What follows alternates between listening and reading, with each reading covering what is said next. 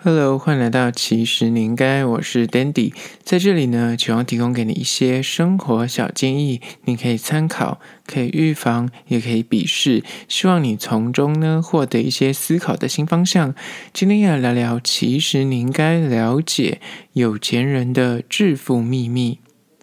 今天也来关于说，想要变有钱，有没有什么小小的思想上面的你要改变的作为，或者是到底有钱人他们都是做的哪些小撇步才让他们变有钱呢？今天就来聊聊这个主题。其实有钱呢，它不单纯是形容一个人，就是他的金钱或者他的财富的状况，更多时候我觉得那是一种生活形态或是价值观的展现。许多人想要变有钱，但是他们的处事心态、他们的生活就是不是那样的过。那到底要怎样才能够把你的生活变成有钱人的生活，或是把你的心态调整成富人的心态呢？今天就来聊这个，到底怎样致富的秘密。首先，第一点，为什么有钱人他们可以变有钱的秘密，就是一，他们懂得量入而为，分清楚想要跟需要的差别。这是很多人在消费的时候很容易犯的一个盲点。无论你的薪资是二二 K，还是你月入数十万，一旦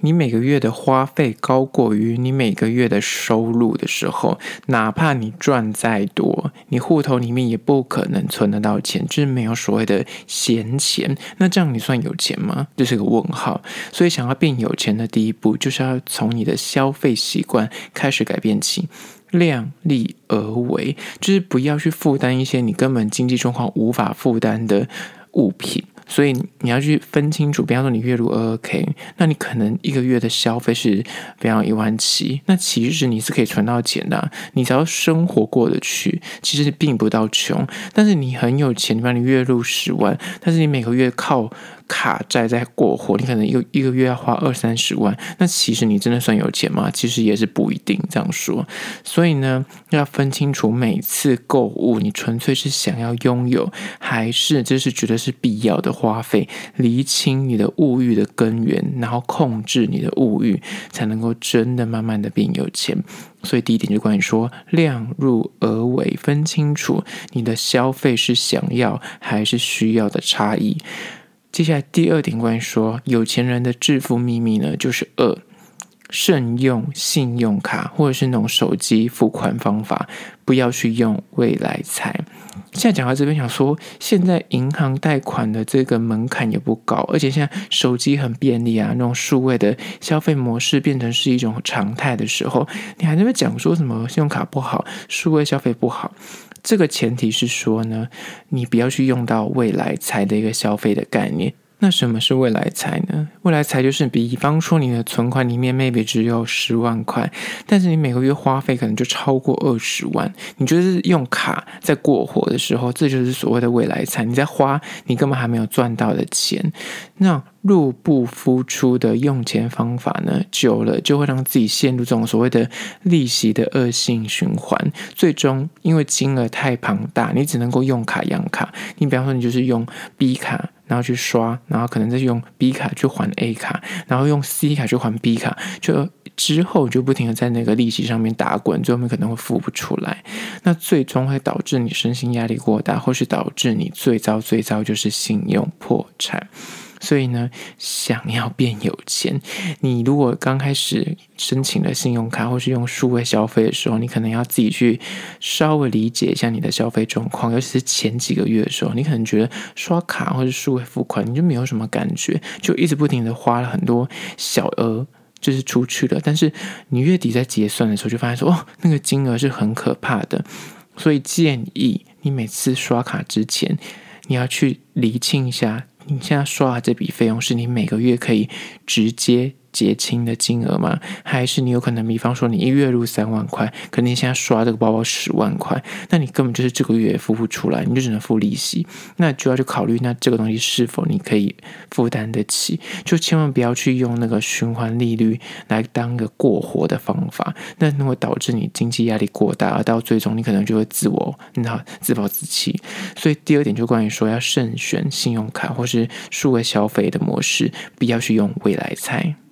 接下来第三点，关于说有钱人的致富秘密呢，就是三，你要学会延迟享受，为长远去做一些金钱的规划。许多月光族呢，他都是强调这样 “c'est la vie”，活在当下这种生活形态。月初的时候，可能刚领薪水，就活得像有钱人、富人一样。那每到月底呢，就开始变成乞丐，就变穷人的，因为就要吃土了。因为月初活得太开心，然后消费的那个金额过于庞大，月底就没钱了。那可能就是还有另外一种心态，就是求新求变，享受那种折扣或特价带来的那种短期的那种内心的刺激。就是可能月初的时候就觉得哇，好有钱啊，去大买东西。那可能看到特价品也买，看到花车也买，觉得哇很划算。但是有钱人的购物方法呢，其实他。他是会明白的去理解，说他现在此次的消费，或是他购买这个物品，到底背后的存在，我为什么消费这个意义是什么？比方说，这个品质如何，它耐不耐用，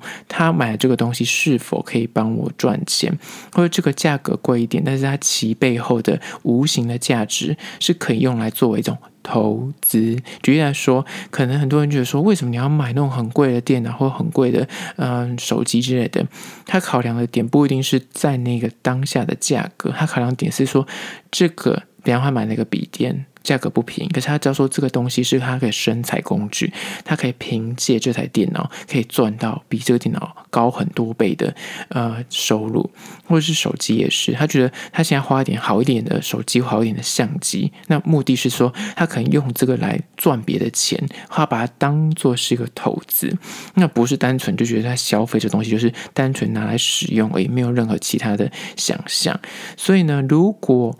有些人他的心态就在说，我买这个东西，他如果没有符合我的期待或价格，他就宁愿选择不买或再观望。但穷人跟有钱人最大的消费差异呢，就是在消费前是否有长远的规划。你在买任何一件小至花车的衣服，大至那种三 C 或是所谓的车子啊、房子，你到底有没有去思考过，你为什么买这个？长远的规划是什么？你是要转卖吗？还是你要自用？还是说你买这个到底对你来说是需要？还还是你就是单纯想要，就是要懂得。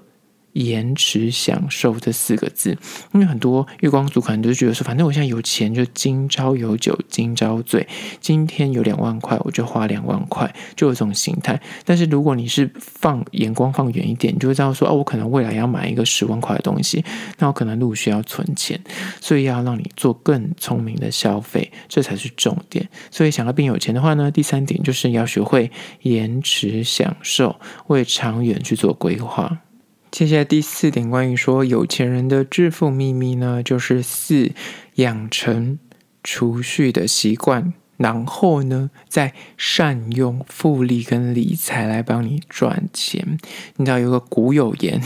你不理财。财不理你，这是亘古不变的定律。所以呢，理财的第一步就是储蓄。听起来说这不是废话吗？大家都知道储蓄啊，但是你储蓄的目的是什么？如果单纯只是为了储蓄，那你一块钱就永远就是一块钱。所以呢，储蓄的目的是为了投资或者为了理财。所以呢。当你有一小笔资金当做你的基石的时候，就是投资的一个小小的金额的时候呢，那一切你应该是把那个东西。不是放在银行里面，而是去拿去做一些小小的投资，让复利来帮你做赚钱。因为你存款还永远就是，如果你要靠银行给你的配息的话，那真的很低。所以如果你想要在呃原本的固定薪资之外有一些额外的收益的话，那可能就要稍微去学一下投资。但我不是说就一味的像现在什么股市或者什么基金不错的话，就你要一味的进场，盲目的进场，而是你要稍微去理解，跟稍微自己去做功课。之后再再谨慎的入场。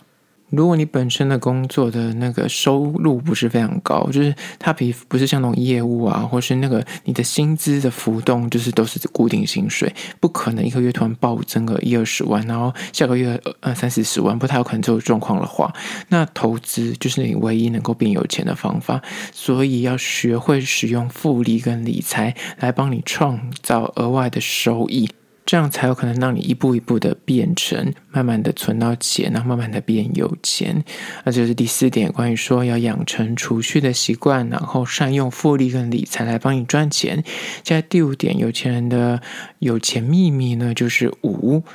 如果你想变有钱呢，你首先要告诉自己，你要有想变有钱的念头，转念就是从现在做起。就有一派人士很喜欢说，贫穷跟有钱其实它是会世袭的。但世袭这件事情不是说你是有富二代，你就会变有钱，那不是这么的直观，而是他在讲的那个概念是说。家庭教育这件事情，因为家庭教育呢，你的父母或是你的长辈，他从小可能就会在你心里灌输你要怎么样使用钱。那那个用钱观呢，有钱人就会教你怎样用有钱的方法，或者用富人的脑袋来花钱。那穷人家呢，他可能就会一味的告诉你说：“哦，你可能要怎样花钱，因为我们很穷。”你他会灌输你很多类似这样的观念，不是说穷人家就永远不好，或者有钱人就一定是好的。这边讲的是一种相对的概念，在于说，父母其实会透过身教，默默传递给他的子女一些金钱观。所以富裕人家呢，他们很常就会在很小的时候就告诉他们说，你要懂得理财，你要用钱滚钱，或是富观念，富观念教授给他的子女。那反过来说，相对就是可能经济状况比较不好的父母呢，他可能用钱的方法，或者他比较相对就没有所谓的理财概念。我在这边还是要强调，这边讲的不是说说就是二分法，有钱人就一定这样，没有钱人就一定是那样子，只是说大概有一些这样的状况分享给大家，所以他有可能就会导致他的子女可能就会出现那种所谓的啊、他不太懂得想要去理财，不想接触理财这件事情，或是他用钱的方法可能就是因为从小就是他父母会告诉他说：“哦，我们现在有两万块，我们就花两万块。”那这种做法，去导致他在潜意识里面或者在用钱观念里面呢，他就没有所谓的自觉，说啊，我要为长远规划。因为有可能从小就是有多少钱花多少钱，就是觉得活下来是重要就好了，不会为未来去做太多的想象或规划。所以这种东西呢，你必须要自己去做。突破那个框架，做一些转念。如果你想就是存到钱，你想变有钱的话，听起来是一个非常肤浅的讲法，但是你。就是说实在，如果你真的想要变有钱，你必须要有那个念头，打开那开关，你才有相对等的行为会出现。比方说，你想要变有钱，那你告诉自己说：“那我要变有钱，什么方法呢？我想要投资，那要投资要怎么做起呢？就要先一笔存款。那你就得要告诉自己说：好，那我要变有钱，先存款，再去做投资。那我就要先存款。那存款你每个月可能要存一两千块，那你要怎么去存到这一两千块呢？它就是这个就是个概念。而当你有想要变有钱的时候，你这个。概念跟逻辑就会出现了，所以你有那个向往，你必须要有那个向往，你才会开始转念。而这就是第五点，如果你想变有钱的话呢，你必须要有那个想变有钱的念头，转念必须从你自己做起。接下来第六点，关于说富人的有钱秘密呢，就是六，你要找到你真心喜欢的事业，然后不埋怨，要有。辛苦工作的领悟，就当人们呢投入一项真心喜欢的事业的时候呢，你就在工作的时候，你就不会再觉得说这是一件非常痛苦的事。当然还是有痛苦存在，只是说相对等不会这么的厌恶跟痛苦。所以想变有钱的前提，你必须要先有工作嘛，你才会有收入。那你想要维持住这个赚钱的冲动，你就要找到一个适合自己可以长远发展的。然后可以发挥长才的一个工作呢，它才能够让你在长远的职业漫漫长路里面呢，能够一直保有那个热忱，也保有说啊、哦，我做这份工作不是为了糊口，而是还有其他的目的。所以呢，要致富的关键、至关重要的一件事，就是你要放对位置，就是不要盲目的去找一个，就是你觉得哇，这个工作我只要努力的苦干实干，我就可以继续的活下来，然后存到钱，而是你要找一份让你有成就感、你要真心喜欢的事业，这样才能够长远的做下去。然后在这个成就感的加成下，然后这样你在。金钱上面越来越稳定，然后甚至到越来越有一定的基础之后，那它这个互相去砥砺你在这个工作上或这个事业上面更往前进的动力。所以第六项想要变有钱，就是要找到一个真心喜欢的事业，然后不要埋怨，因为一定会辛苦，但是你要这个觉悟。接下来第七点，关于说有钱人的致富秘密呢，就是七花钱呢，重点强调就是四个字。投资自己，而不是享受优先。根据之前有一个报道指出，他就他们之前做过实验，如果你给非洲的农民一笔钱的话，他们会倾向去采购一些，比方说电视机啊，或者花在一些呃丧礼啊，或是喜宴啊，就是属于比较娱乐或宗教性的花费，而不是真的它可以比方用来做生财工具的，或是帮小孩子打疫苗，就这种。现象呢，他们就发现说，这有可能是穷苦人家他们会更倾向去买所谓的奢侈品的发现。为什么贫穷人士会长期处于贫苦的原因？他们就从这一点去探到一个有可能的原因，就在于说。他们有时候并不是说真的完全没有钱可以去改善他的生活，而是他们有钱的时候，他们会选择性的享受，而非投资自己放远未来。所以这故事就是在讲的重点，就是当你有钱的时候，你是会拿来作为就是享受之用、娱乐之用，还是你会想花在说它是对未来是有帮助、有助益的的事情上面呢？这是第七点。你要变有钱的话，你必须要去改掉自己的观念，要花钱是重点在投资自己，而不是享乐优先。接下来第八点，关于说有钱人的致富秘密呢，就是八，他不吝于请教专业协助，让别人为你赚钱。无论你是受聘人士还是自己当老板，就是靠自己的劳力跟能力去争取财富，它真的就是最基本的方法。但是它真的会有一个局限，跟还有那个赚到一个极限，就是没有办法再往上了。所以想要创造更高的产值或价值，除了刚刚所说的投资之外，你必须懂得打破什么事都要自己来的思维。举一个简单的例子，你可能啊，最近你在装潢好了，你可能家里需要漆油漆。那漆油漆呢，你可以选择就是请工人来帮你漆，然后三千块，我是乱举例啦，三千块，然后可能可以 maybe 他两三个小时就可以帮你搞定你所有的油漆的工作，或者是你觉得哦很贵，那你要自己漆，那你可以就去买油漆，可能 maybe 两三百块或四五百块，但是你可能 maybe 要花一整天。或是两三天的时间自己骑，那到底哪个是比较划算的呢？很多人可能就会为了省钱，他当下看到那个数字跟金额，他会觉得说：那、啊、这种事情我自己就可以做，为什么要还要给别人赚？对不对？那问题来了，你自己做，有可能